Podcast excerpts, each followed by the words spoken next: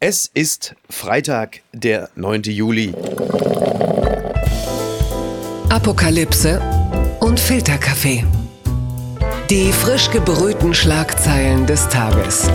Mit Mickey Beisenherz. Einen wunderschönen Freitagmorgen und herzlich willkommen zu Apokalypse und Filterkaffee, das News Omelette. Und auch heute blicken wir ein bisschen auf die Schlagzeilen und Meldungen des Tages. Was ist wichtig?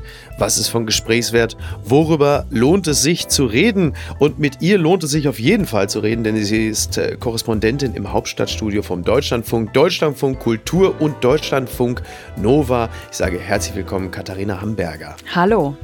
Du kommst ja im Grunde genommen aus dem Reden gar nicht mehr äh, raus. Ähm, ich äh, schaffe jetzt mal eine äh, folgende Überleitung. Äh, Tom Hanks wird heute 65 Jahre alt, der netteste Mann Hollywoods und ein Mann, der, ja, also du warst bei dem Mann, der Tom Hanks fast gebrochen hätte damals bei Wetten das. Du warst bei Markus Lanz. Wie war's denn?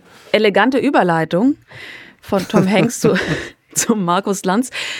Nee, war, war gut. Ähm, war eine interessante, spannende Runde mit äh, so einer jungen Frau, Tabia Engelke von der Generationsstiftung, die wirklich, finde ich, äh, ja, so keine, keine Scheu hatte, auch so einem ehemaligen Minister was entgegenzuhalten. Und das fand ich so also munter und, und ganz schön, ja. Ja, Du hattest bei Twitter noch von einer, äh, von einer interessanten Rückmeldung äh, geschrieben bezüglich deines Auftritts bei Lanz. Ja, das ist äh, so eine Rückmeldung, die glaube ich so für, für viele Rückmeldungen oft steht. Also sobald bekannt gegeben wird, diese Sendung findet heute Abend statt und das sind folgende Gäste. Dann gibt es immer mhm. ganz viele Leute, die dann bei Twitter drunter schreiben, interessiert mich nicht, äh, was soll das? Äh, langweilige Wer Sendung, blöde Gäste, mhm. ja. Und ich habe eine Mail bekommen von jemandem, der dann schrieb, ja, Sie sind doch dann mit Thomas de Maizière. Das ist aber eine ganz unglückliche Besetzung.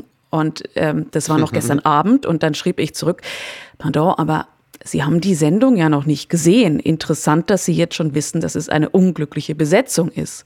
Ja, also ich schaue die Sendung ja nie. Äh, und das ist so, das ist wirklich der Klassiker. Und ich frage mich jedes Mal, warum macht sich jemand, der die Sendung gar nicht guckt, überhaupt die Mühe, sich bei Twitter oder über E-Mails oder so darüber dann auszulassen. Das wäre mir persönlich ja viel zu viel Arbeit, wenn ich an der Sendung kein Interesse habe. Das ist aber doch bestimmt das einzige Mal in der Geschichte, dass bei Twitter jemand äh, über etwas geschrieben hat, äh, von dem er gar keine Ahnung hat, oder? Natürlich, das kommt eigentlich nie vor. Twitter ist ja das Medium der ausschließlich kompetent, freundlich, höflich sich äußernden Menschen. Das ist auch mein Eindruck. Wir bleiben im Bereich der unglücklichen Besetzung. Die Schlagzeile des Tages.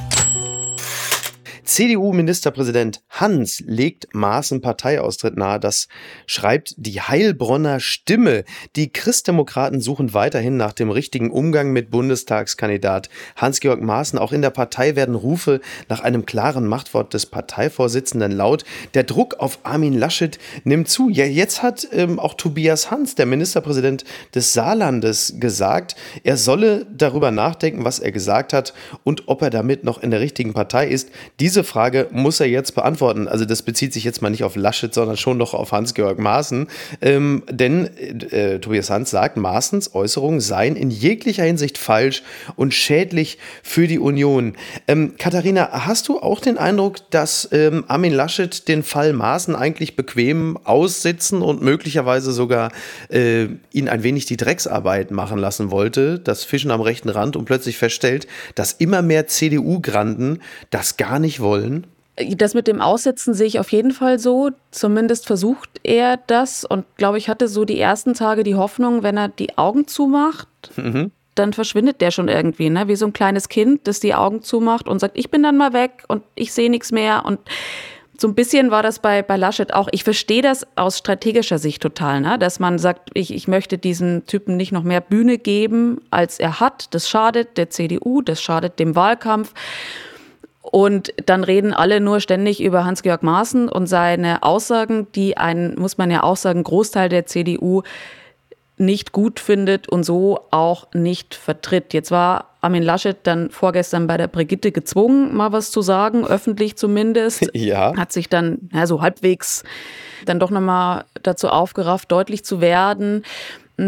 Ich hätte eigentlich mir gewünscht, dass er so ein bisschen, oder zumindest für die CDU, glaube ich, wäre es gut gewesen, dass er klarer da nochmal deutlich macht, wo steht die Brandmauer nach rechts, wo beginnt sie und was darf man auf keinen Fall tun, weil Hans-Georg Maaßen, finde ich, an dieser Brandmauer, die ja da steht, äh, schon so ein bisschen ja, den, mal so den Stein oder den anderen rausnimmt und dann mal so ein bisschen durchguckt und auf die andere Seite winkt und sagt, hallo, ähm, ja, ja. liebe Leute am rechten Rand, ich, ähm, na, der bewegt sich da immer an so einer totalen Grenze, der weiß auch, wie er das tut.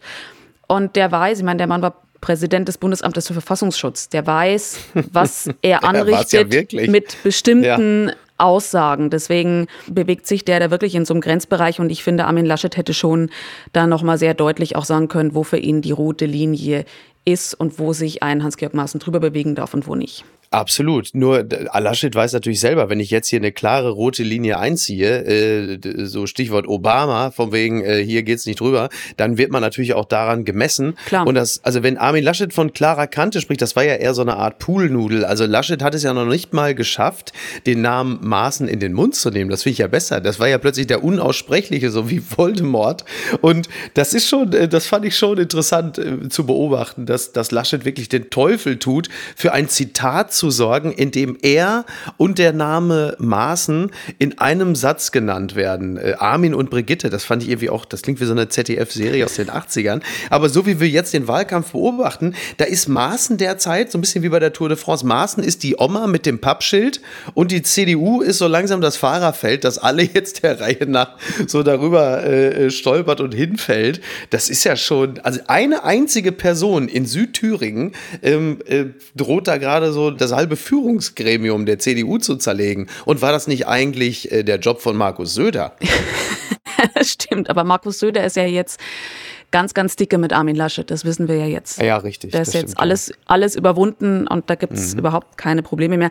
Ich bin mir ehrlich gesagt nicht sicher, ob die sich so zerlegen oder ob einfach halt die Leute wie Tobias Hans und Co. Ähm, Alexander Dobrindt von der CSU hat sich ja auch geäußert, ob die halt einfach nochmal klarer aussprechen können, strategisch jetzt, als wie es Armin Laschet tun kann. Da ist natürlich auch diese Ach, so Frage. Ein Good Cop, Bad Cop Spiel? Ja, so ein bisschen. Sowas im Grunde. Ja. Also ich weiß nicht, ob es abgesprochen ist, aber zumindest ähm, sind das ja Leute, die jetzt nicht gegen Laschet sprechen. Von denen sagt ja keiner, äh, Armin Laschet hätte, sondern die sagen ja alle, mhm. Maßen muss oder Maßen soll auch. Bernd Althusmann. Maßen sollte, genau. Genau. Ja. Und also ich bin so ein bisschen diese, was du vorher so anklingen hast lassen, mit dem, dass er am den Maßen die Drecksarbeit machen lässt und am rechten Rand dazu fischen. Ich bin mir da nicht so sicher. Also äh, ich glaube, dem wäre es lieber, wenn der Maaßen da nicht wäre mhm. und da nicht fischen würde, weil eigentlich der Union mittlerweile klar sein dürfte, dass man von der AfD ganz schlecht Wähler zurückholen kann. Man muss eher aufpassen, dass sie halt nicht abwandern zur AfD. Und ich weiß nur nicht, ob Maaßen unbedingt diesen Job so erfüllen kann, ähm, weil der dem einen oder anderen dann vielleicht auch zu, zu radikal ist. Also ich bin mir nicht sicher, ob Laschet da nicht sagen würde, ich hätte einen entspannteren Wahlkampf, wenn dieser Typ da eben nicht wäre. Gleichzeitig das Dilemma, wenn er eingreift, wir haben es gesehen an Annegret Kramp-Karrenbauer, führt das auch so zu so einer glaube ich, Abwehrreaktion. Da greift einer ein, da beschränkt einer die Meinungsfreiheit in der Union und das dürfen wir nicht mehr sagen, was wir wollen. Und da, da kommen dann vielleicht Dynamiken rein, die Laschet auch nicht auslösen möchte. Das gibt's doch gar nicht. Olympia in Tokio vor leeren Rängen, das berichtet die Sportschau. Nach der erneuten Verhängung des Corona-Notstands für Tokio haben die Olympia-Organisatoren den Ausschluss aller Zuschauer von den Wettbewerben in Japans Hauptstadt beschlossen. Das gilt auch für drei Nachbarpräfekturen. Am 23. Juli geht es los, das gigantische Sporthighlight. Und jetzt findet das Ganze ohne Zuschauer auf den Tribünen statt. Zumindest, äh, sagen wir mal, mit Ausnahme von ein paar Sponsoren und wichtigen Funktionären, die kriegen es ja irgendwie äh, immer hin, das ist ja klar. Aber das ist natürlich jetzt nicht das äh, Fest der Völker, wie wir es gewohnt waren. Und äh, wir stellen plötzlich fest, das IOC verhält sich verantwortungsvoller als die UEFA. Das ist ja schon mal die erste erstaunliche Erkenntnis, dass plötzlich Thomas Bach die Stimme der Vernunft ist. Hätte man ja auch nicht erwartet, oder? ja, aber ich glaube, man sieht das vielleicht gerade bei der UEFA, wo das so hin geht. Mhm. Und ich weiß auch gar nicht, wie groß die Möglichkeiten auch sind für ähm, das EOC, wenn in Japan einfach der Notstand verhängt wird. Also die UEFA hatte ja einfach auch verschiedene Spielstätten und die haben ja auch so ein bisschen äh, diese Erpressungsmethode gefahren, wenn ihr keine Leute ins Stadion lässt, na dann wird's halt nichts.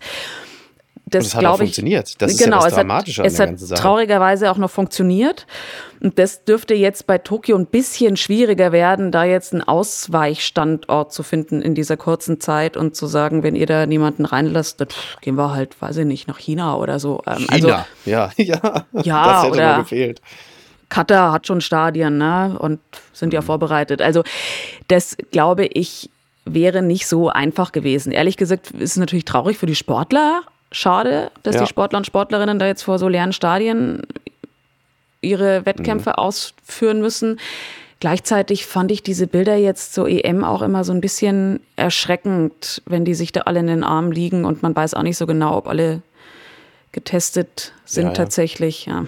Ja, hinten raus vor allen Dingen. Am Anfang, also um, um da mal einen Blick in meine Gefühlswelt äh, zu liefern, am Anfang äh, der EM, da äh, hatte ich das schon irgendwie auch mit so einem also war, war mein Gefühl grundsätzlich eher ein positives, weil man irgendwie dachte, ah Mensch, endlich wieder Menschen in den Stadien, Stimmung, ganz toll. Mhm. Und je weiter dieses Turnier dann ging und auch klar, parallel dazu die Inzidenzen auch überall wieder stiegen und der Bevölkerungsaustausch vielleicht auch ein bisschen äh, zu arglos betrieben wurde, da äh, war dann mit Blick auf die Ränge dann ein zunehmend unschönes Gefühl, das sich da breit machte.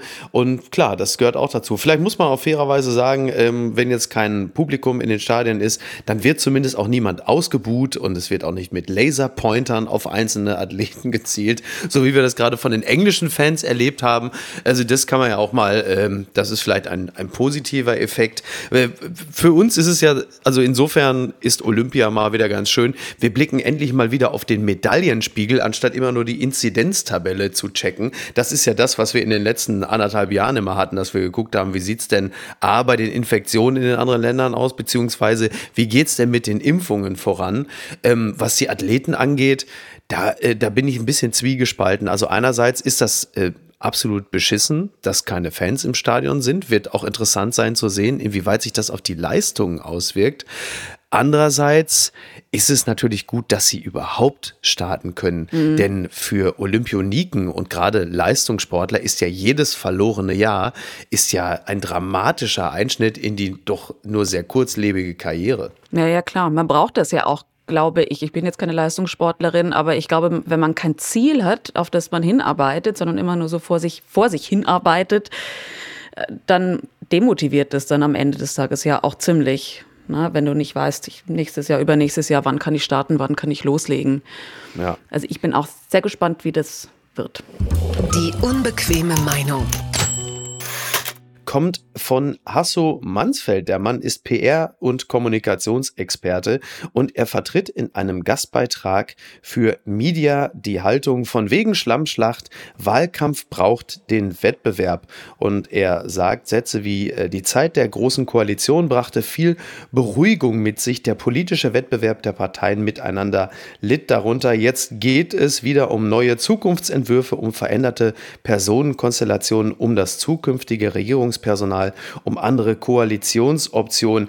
Also der lange Rede, kurzer Sinn, er freut sich über mehr Reibung und hält den Vergleich mit den USA auch äh, für Unsinn, weil er meint, äh, dass äh, vielen nach 16 Jahren in der Ära Merkel äh, das alles fremd geworden ist, dass zum Wahlkampf auch Härte und offene kommunikative Machtauseinandersetzungen um die Führung des Landes gehören. Kurz ein intensiver, offener und freier Wettbewerb. Würdest du Hasso Mansfeld zustimmen?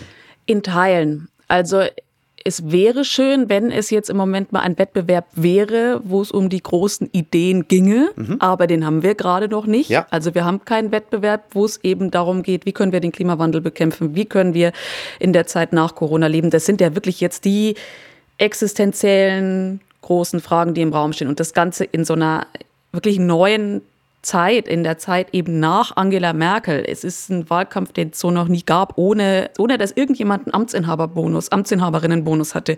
Ja, auch mal wieder ein echter Wahlkampf, weil, ja. also, dass man auch mal wieder wirklich offen fragt, genau. wie geht's denn aus? In den letzten Jahren war das ja häufig ziemlich klar. Genau. Und Schöne Grüße auch an die SPD. Schönen Dank nochmal. Und das sehe ich so noch nicht. Also wo ich auch so ein bisschen zurückhaltend bin, ist diese Bewertung im Sinne von Schlammschlacht und schlimmster Wahlkampf und so weiter und so fort. Ähm, ja. Ich halte das für relativ normal, dass wenn eine neue Spielerin aufs Feld geht mit Annalena Baerbock, auch die Person angeguckt wird, weil man die noch nicht kennt und weil die natürlich auch erstmal unerfahren auf dieses Feld gekommen ist und dass man da genauer hinschaut, ähm, völlig normal. Ich fand es manchmal ein bisschen übertrieben und sehr lange gewisse Säue durchs Dorf getrieben. Hätte vielleicht nicht sein müssen, hat aber auch teilweise wiederum mit der Reaktion der Grünen zu tun. Das ging von mea culpa, mea culpa, mea culpa bis hin zu, oh ja. jetzt holen wir gleich den wichtigsten Medienanwalt der Republik raus. Alles der übrigens auch Gutenberg verteidigt hat ja. ne, an dieser Stelle. Glückwunsch. Also auch nicht ganz so glücklich und ich würde aber auch nicht sagen, dass es der schlimmste Wahlkampf ist, sondern ich habe jetzt vor kurzem erst wieder an 2013 zurückgedacht, weil ich ein Interview mit Alexander Dobrindt geführt habe, der ja 2013 ja. Generalsekretär der CSU war. Der hat Sachen gesagt in diesem Wahlkampf, da haben die Grünen dagegen geklagt. Die musste der, die darf der heute nicht mehr sagen, weil die so. Ging es um den Veggie Day oder worum nee, ging's da ging es um ähm, Volker Beck und diese pädophilen Geschichten und so. Oh mein Gott. Also ganz, ja. ganz, das war quasi Schmerzgrenze, war da ein Fremdwort. Und Mhm. Das haben wir heute nicht mehr. Ich glaube nur, dass sich diese ganze, das Umfeld verändert hat für so einen Wahlkampf. Und da müssen die Parteien dann schon aufpassen, dass sie eben so ihr eigenes Wasser nicht verschwutzen, in dem sie sind. Also, dass man das Geschäft der AfD nicht erledigt, wenn man zu polarisierend ist und wenn man Fake News verbreitet oder Lügen verbreitet, was ja übers Netz dann noch viel schneller geht als noch vor ein paar Jahren. Also da müssen Parteien heute stärker aufpassen, als sie das vielleicht noch vor zehn Jahren mussten. Genau, ja, weil in diesem Wasser, um da im Bild zu bleiben, ja mittlerweile irgendwas zwischen äh, Steroiden und LSD gleich mit rumschwimmt. Also da hat ja tatsächlich Twitter und Co. haben ja da für eine derartige äh, Radikalisierung in der Meinungsäußerung äh, gesorgt, was ja nicht unbedingt immer nur in Händen äh, der einzelnen Parteivertreter liegt, sondern natürlich dann auch in den Sympathisanten und auch Aktivisten, die irgendwo äh, links und rechts der Mitte dann ja ihres dazu beitragen und dann aber den jeweiligen Parteien gut oder halt eben auch schlecht geschrieben wird. Mhm. Ähm, dieses, äh, ich, ich sehe das ja, ich sehe das ja ähnlich wie du. Also dieser, dieser Ruf, man möge doch endlich Sachthemen besprechen, denn es gibt ja nun wirklich wichtige Themen. Andererseits, wenn wir jetzt nochmal über dieses vermaledeite Buch sprechen, ähm, die charakterliche Eignung einer etwaigen Kanzlerin oder auch des Kanzlers ist ja für sich genommen ja auch ein Sachthema. Also die Frage, wem geben wir denn das Steuer in die Hand? Und da bleibt ja für mich immer noch die Frage nach dem Warum. Warum dieses lieblose Buch? Ne? Und der Effekt sollte ja sein, ein andächtiges Staunen ob der visionären Themen und der eindrucksvollen Weltanschauung. Und jetzt hat das Buch natürlich genau den gegenteiligen Effekt. Mhm. Aber da muss man dann ja fairerweise sagen, deal with it. Das ist jetzt das Ergebnis. Ja, ich, solche Bücher haben, glaube ich, noch niemandem wirklich was gebraucht, außer dass man mal eine schöne Buchvorstellung hatte. Ja, ja, ja, ja klar. Ja, und äh, das, was danach kam, ist dann jetzt aber wirklich eine relativ triste äh, Aftershow-Party. Mhm. Ähm, ich, ich stelle mir nur gerade vor, ich wäre jetzt Die Hard Grünenwähler und so im April 2020 hatte man, wir sind ja gerade zu Zeiten der EM, da ist eine Fußballallegorie ja mal erlaubt, äh, man hatte schon die Hand am Pott, wie man so schön sagt. Und dann siehst du, wie äh, das Team äh, es so unglaublich verkackt gerade. Das muss sich als Grünenwähler doch rasend machen oder auch als Klimaaktivist, der jetzt denkt, ja, jetzt ist doch das Momentum da, jetzt ist doch die Chance, endlich mal für eine Wende zu sorgen. Und die Themen liegen ja auf der Straße, beziehungsweise äh, sie liegen auf der Straße, sind aber komplett überschwemmt. Das muss doch gehen. Und dann siehst du, was da passiert. Ich, äh, ich kann mir vorstellen, dass da einige wirklich körperlichen Schmerz empfinden bei der Beobachtung dessen. Ja, und während andere wiederum vielleicht im Moment Moment ganz erleichtert sind. Also die Unionswähler, die sich vielleicht gar nicht vorstellen konnten, dass man mit Armin Laschet diese Wahl gewinnen kann, die schauen sich das vielleicht gerade an und denken, hups, was passiert denn da? Ich habe diese Umfrage yep. gerade gesehen, dass Armin Laschet sogar in Bayern ganz vorne liegt bei der Frage, wer soll Kanzler werden. Ach Gott. Ich glaube, das hätte der sich selber los? nicht in seinen kühnsten Träumen ausgemalt. Ja, vor allem, also ich, ich sehe jetzt gerade in diesem Moment, sehe ich Markus Söder mit schweißnassem Kopfkissen, Armin schreiend wach werden, äh, wenn er, wenn er an, an solche, wenn er an solche Umfragen denkt. Ich glaube, das glaube ich nicht. Nee, wahrscheinlich nicht, ne? Nein. Äh, und wenn, dann guckt Söder ganz kurz auf das Strauß-Poster, was natürlich immer noch über seinem Bett hängt und schläft dann friedlich wieder ein. Was ich ja, was ich ja amüsant finde, ist ja dieser Ausschnitt aus dem, also, also, ja, amüsant ist ja relativ, aber ich sag mal, die Faszination des Grauens ist dieser Ausschnitt von Laschet aus dem, äh, aus dem NRW-Landtag von vor ungefähr einer Woche, als er die, die, AfD dann auch noch gelobt hat. Also ich meine, bei Baerbock ist es so, äh, sie hat auf die Nase gekriegt dafür, dass sie ohne Quellenangabe Wissenschaftler zitiert hat und Laschet äh, versucht es im, im Landtag in NRW umgekehrt. Äh, er versucht es komplett ohne Wissenschaftler und zitiert korrekt die AfD, die äh, so, so sinngemäß sagt, man muss bei der Wissenschaft sehr vorsichtig sein. Also, und, und wieso profitiert die SPD von all dem nicht? Das versteht doch, also. Ja, also ich verstehe es nicht. Das verstehe ich auch nicht, aber ähm, das hat, glaube ich, einfach diese lange Vorgeschichte schon der SPD. Also Olaf Scholz ist ja gar nicht so unbeliebt als Kanzlerkandidat an sich, aber er nimmt nichts mit für seine. Ist ja auch beliebter in Bayern. Ich glaube nicht super beliebt, also nicht beliebter als Armin Laschet, aber schon auch nicht unbeliebt. Und ähm, man, das ist ja auch ein erfahrener Bürgermeister gewesen und so, so ist es ja nicht in Hamburg. Und die SPD profitiert einfach null davon. Und das finde ich auch immer wieder faszinierend, dass die diese PS, die sie ja offenbar haben, überhaupt nicht auf die Straße kriegen.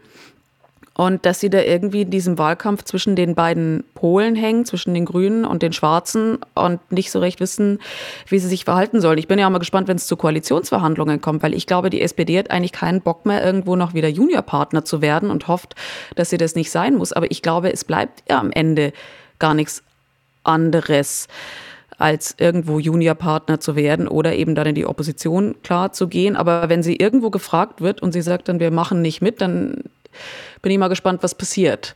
Also für die SPD ganz schwierige Situation. Und es wundert mich manchmal, weil eigentlich sind gerade die großen SPD-Fragen diejenigen, die beantwortet werden müssten. Also neue Arbeit, Digitalisierung und so.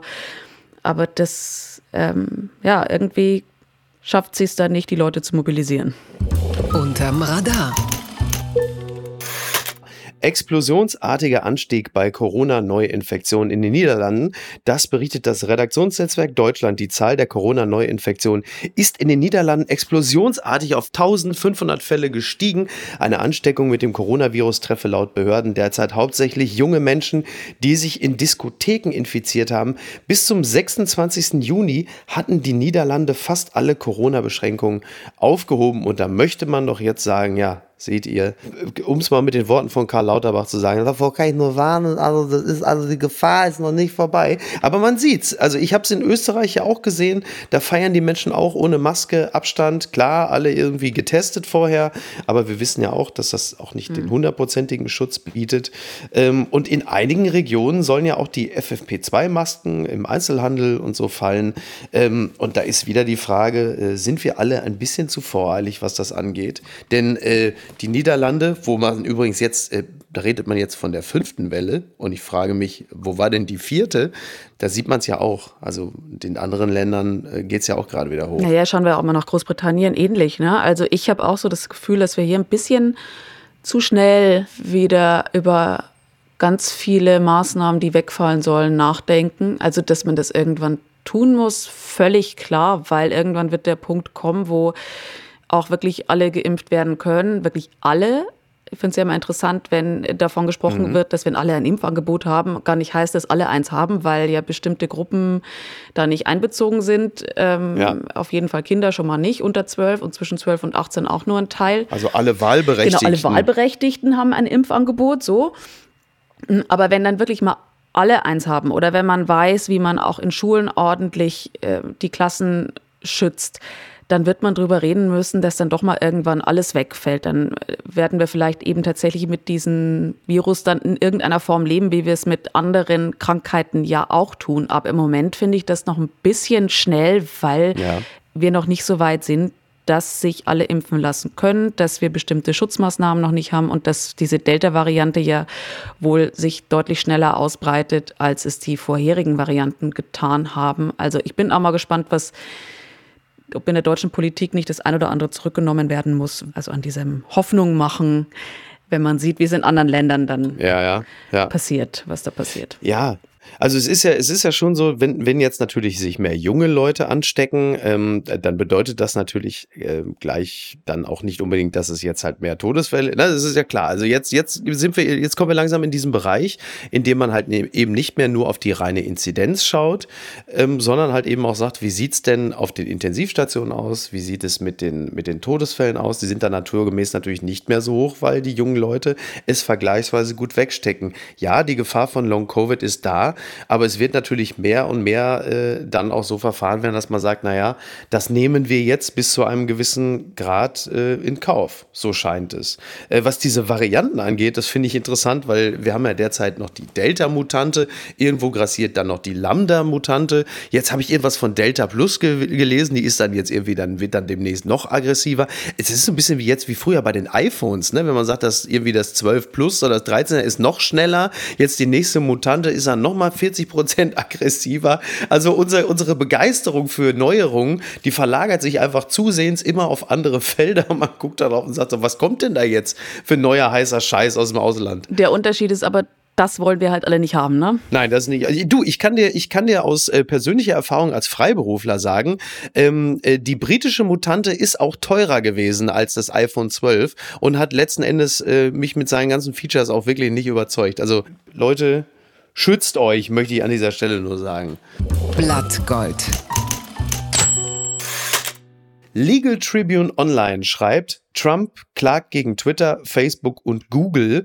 Donald Trump verlor vor mehr als einem halben Jahr den Zugang zu großen Online-Plattformen. Nun zieht der Ex-Präsident vor Gericht und wirft Twitter, Facebook und Google eine Verletzung der Redefreiheit vor. Ja, er ist ja äh, noch gesperrt. Bei Facebook soll erst noch bleiben bis mindestens Anfang 2023. Äh, bei Twitter ist, äh, dass man da womöglich sagt, das wird überhaupt nichts mehr hier. Und er äh, fühlt sich äh, zensiert. Er sagt, es äh, gibt hier ein korruptes Zensurregime. Ich meine, klar, ne, Trump, du doing Trump things. Mhm. Aber ähm, Trump ist ja gefühlt aus unserer Welt komplett verschwunden. Und das zeigt doch auch, in welchen Parallelöffentlichkeiten wir uns bewegen, wie aufgesplittet unsere Welt ist. Der ist halt einfach nicht mehr da. Ja, der ist aber nicht da, weil das halt seine einzigen Kommunikationskanäle waren, auch schon als Präsident. Und die sucht er natürlich jetzt wieder. Der merkt natürlich jetzt auch, dass wenn es irgendwann auf diesen Wahlkampf wieder zugehen wird, wo er ja möglicherweise wieder antritt, dass er dann doch wieder solche Kanäle braucht, wo er was verbreiten kann.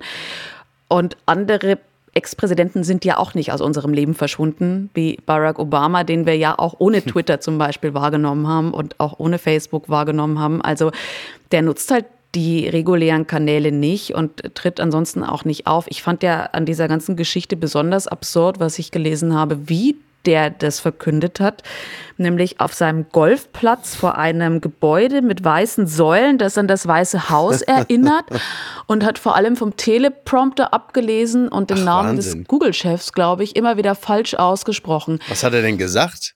Also bei Tim Cook von Apple war es ja immer, it's Tim Apple. Ich gehöre Tim Apple. Also war er dann Jack Twitter oder was? Jack Twitter? Nee, ich hab's, es ist, ähm, also heißt der Jack Dorsey, ne? Jack Dorsey, der Twitter-Chef? Nee, der Google, den Google- oder YouTube-Chef, dessen, Ach, der Google dessen Namen ich jetzt selber tatsächlich nicht parat habe, aber ich habe nur gelesen, dass er immer wieder falsch statt einem I ein, ein U ausgesprochen hat. Also schon so ein bisschen, bisschen absurd auch diese, diese Kulisse. Es erinnerte mich so ein bisschen an dieses Hotel, wo dann Giuliani damals diese Pressekonferenz gegeben hat, ja. Ach so, genau, ach so, das ist dann White House Total Landscaping, ja, total Landscaping. quasi.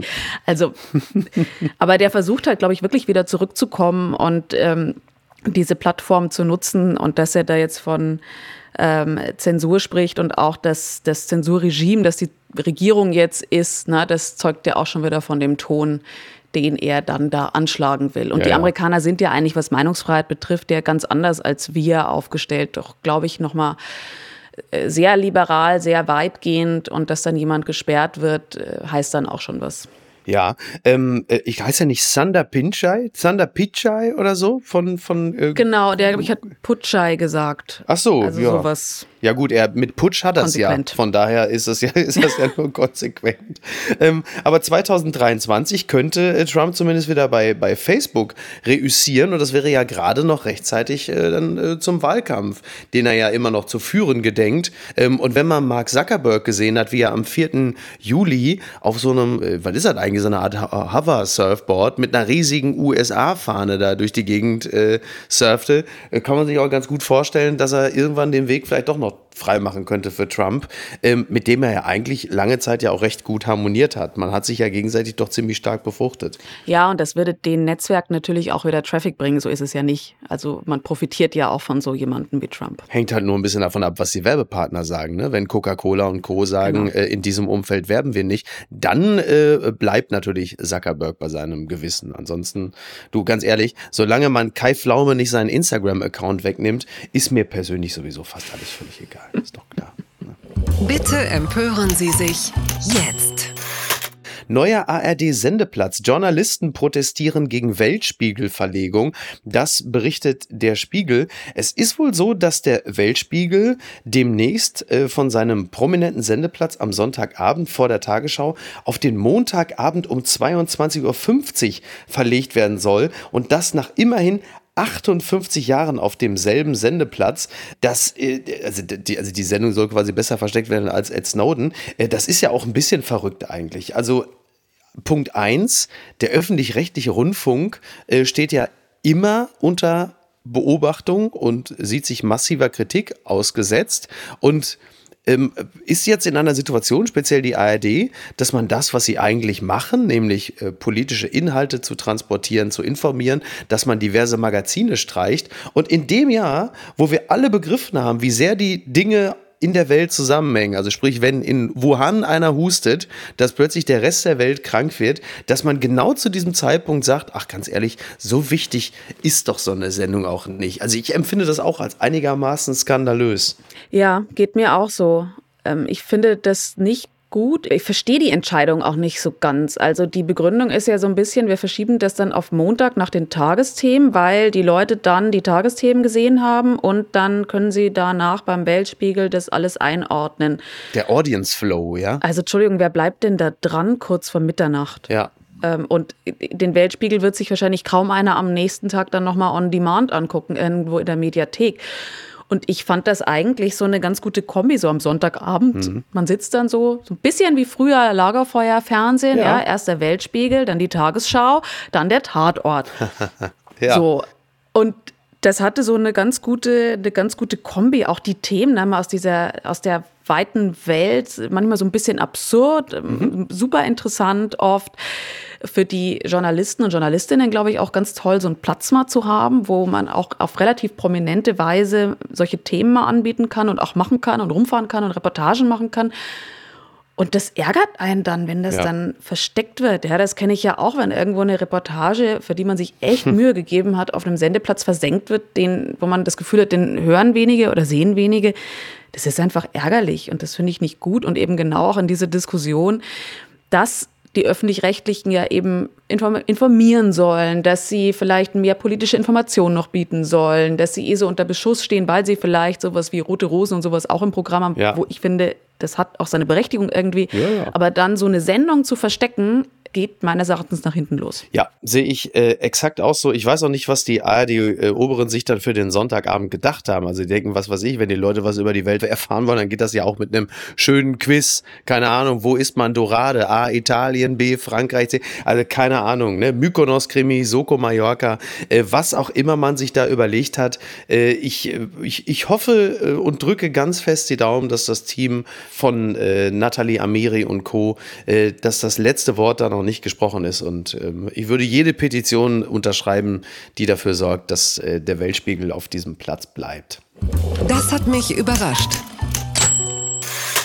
Neue Ausstellung Berlin 100 Capital Bra gibt es jetzt als Wachsfigur bei Madame Tussauds. Das berichtet der RBB. Ähm, ja, seit äh, Donnerstag steht Capital Bra als Wachsfigur in der neuen Ausstellung Berlin 100 bei Madame Tussauds in Berlin mit Louis Vuitton Pulli, Gucci Cap und Goldkette direkt neben Bundeskanzlerin Angela Merkel. Ja, weil er natürlich als Vertreter der Berliner Rap- und Hip-Hop-Szene äh, ein wichtiger äh, kultureller Bestandteil ist. So, er hat ja auch äh, Ed Sheeran als meistgehörten Künstler in Deutschland abgelöst, äh, laut der aktuellen Streaming-Rekorde. Also ist ja, ist ja toll. Also er steht jetzt quasi ähm, als Wachsfigur neben Merkel. Übrigens bitte nicht verwechseln, äh, das könnte auch Olaf Scholz sein. Also der mit Louis Vuitton-Kappe, das ist Capital Bra. Der andere, der daneben grinsen steht, das ist Olaf Scholz, das ist der ohne Kappe. So, wobei hast du die Bilder von Olaf Scholz gesehen, äh, wie er aus dem Flieger gestiegen? Ja, also der, der hätte ja vielleicht auch mal so ein bisschen mehr. Also manche Leute gewinnen auch sehr stark durch, den, durch so einen Anzug, oder? Ja, aber das war vielleicht auch so ein bisschen das Zeichen, ne? Der Olaf, das ist nicht nur der steife Scholzomat, Ja. sondern der kann auch mal T-Shirt und Turnschuhe. Oh. Der ist auch mal ein bisschen locker. Ne? So locker wie halt ein Hanseat sein kann. Ja, ja, danke. Ich wohne in Hamburg, ich kann das nur bestätigen. Wobei als die hanseatische Lockerheit ist ja die rote Chino und die Steppweste, ne? Oder die Stepp, äh, Steppjacke. So, also von daher, da, er sah halt einfach wirklich aus wie ein Erdkundelehrer. Da hat halt nur noch so ein riesiges Geodreieck unterm Arm gefehlt. Ähm, da kann er sich doch mal bitte, also Katharina, also bitte, also ich habe ja nun auch gesehen, wie du bei Lanz äh, da gesessen hast. Also du hast ja nur von, du hast ja nicht nur Ahnung von Politik, sondern auch von Style. So, muss denn jetzt Olaf Scholz sich da nicht auch mal ein paar Tipps von seinem Amtskollegen Heiko Maas holen? Ach ja, äh, Heiko Maas, ich glaube, der war auch nicht immer so. Der musste sich das, glaube ich, auch so ein bisschen ähm, angewöhnen. Aber der ist dann irgendwann, was ist der beste Anzugträger? Ich, irgend so, der hat irgend so eine Auszeichnung Ach, bekommen, frag mich nicht mehr. Ich weiß es nicht. Ja, ja, also es gibt eine Auszeichnung für Heiko Maas und der ja dann aber auch wiederum mal gern in Lederjacke und so vor der Kamera steht. Ich habe mir auf der anderen Seite gedacht, naja, der steigt halt aus dem Flugzeug aus. Vielleicht ist es auch mal ganz okay, jemanden zu sehen, der im Flugzeug dann halt nicht im Anzug sitzt und der ist ja nicht begrüßt worden von irgendwelchen hochrangigen ausländischen Staats, Na, er ist ja auch nicht begrüßt worden von. Denk Staatslenkern und Lenkerinnen. ja. Von ja. Emily Haber, glaube ich, die habe ich auf dem Bild gesehen. Ähm, die Na, immerhin. Also nach, nachdem Kamala Harris gesagt hat, sorry, äh, Olaf, ich habe hier noch so ein äh, Heringsessen mit dem äh, Bergbauverein irgendwo in. Das ist ja auch traurig. Der ist ja, also schon bitter auch, ne? Wenn man eigentlich dann denkt, man könnte jetzt da mal so ein Knallerfoto mit Kamala Harris machen und die sagt, sorry, ich habe jetzt wirklich gar keine Zeit. Tja, Ja. Ein bisschen blöd. ja, ich, mir, mir fiel gerade noch was zu, zu Olaf Scholz ein, aber es ist mir tatsächlich jetzt über Kamala Harris entfallen. So ist es manchmal. Ja, der, der Style von Olaf Scholz und äh, vielleicht der, der Look von Heiko Maas ne, im schnittigen Anzug. Was das? Also, was, was kann Olaf Scholz jetzt, wo wir jetzt gerade noch kurz über ihn retten, äh, reden, retten, also, was kann Olaf Scholz noch retten? Was kann ihn jetzt, was, also er muss ja irgendwann auch mal in diesen Wahlkampf einsteigen. Was kann ihm jetzt noch den nötigen Push geben? Das ist eine sehr gute Frage. Ich glaube, also ich halte in diesem Wahlkampf nichts für ausgeschlossen.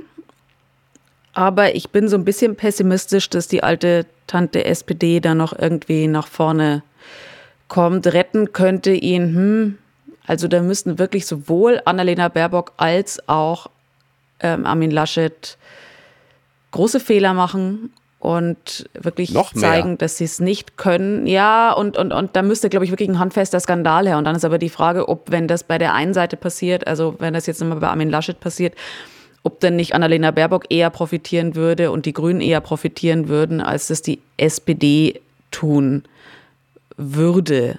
Wollen wir uns das womöglich ähm, einfach so vielleicht so im September nochmal gemeinsam anschauen. Denn spätestens, spätestens dann würde ich dich gerne nochmal einladen, wenn du magst. Unbedingt, sehr gerne. Dann machen wir das so. Hat Spaß gemacht. Das hat mir auch sehr viel Spaß gemacht. Katharina, dann vielen Dank. Ich wünsche dir äh, erstmal ein schönes Wochenende. Und äh, weil wir ja gerade im äh, Fußballfieber sind, äh, die Frage kann ich dir natürlich nicht ersparen. Wer wird Europameister? Oh, ich, nachdem, die, nachdem die Engländer jetzt mit solchen Elfmetern da durchkommen, äh, würde ich fast sagen, das schaffen sie beim Finale auch nochmal. Obwohl die Italiener haben ja den Vorteil, dass sie das mit den Schwalben ganz gut beherrschen. Ne? Hm. schwierige Frage. Das haben die Engländer äh, ihnen aber nun jetzt auch ähm, nachgemacht. Von daher steht es auch, was diese Fertigkeiten angeht, 1-1. ja, also ich würde sagen England. Aber Okay, alles klar. wer weiß. Ich nehme dich beim Wort. Okay, danke schön. Mach's gut. Vielen Dank. Schönes Wochenende. Ebenso. Ciao. Ciao. Apokalypse und Filtercafé ist eine Studio Bummens Produktion mit freundlicher Unterstützung der Florida Entertainment. Redaktion Niki Hassania. Produktion Laura Pohl. Ton und Schnitt Niki Franking. Neue Episoden gibt es jede Woche montags, mittwochs und freitags, überall, wo es Podcasts gibt.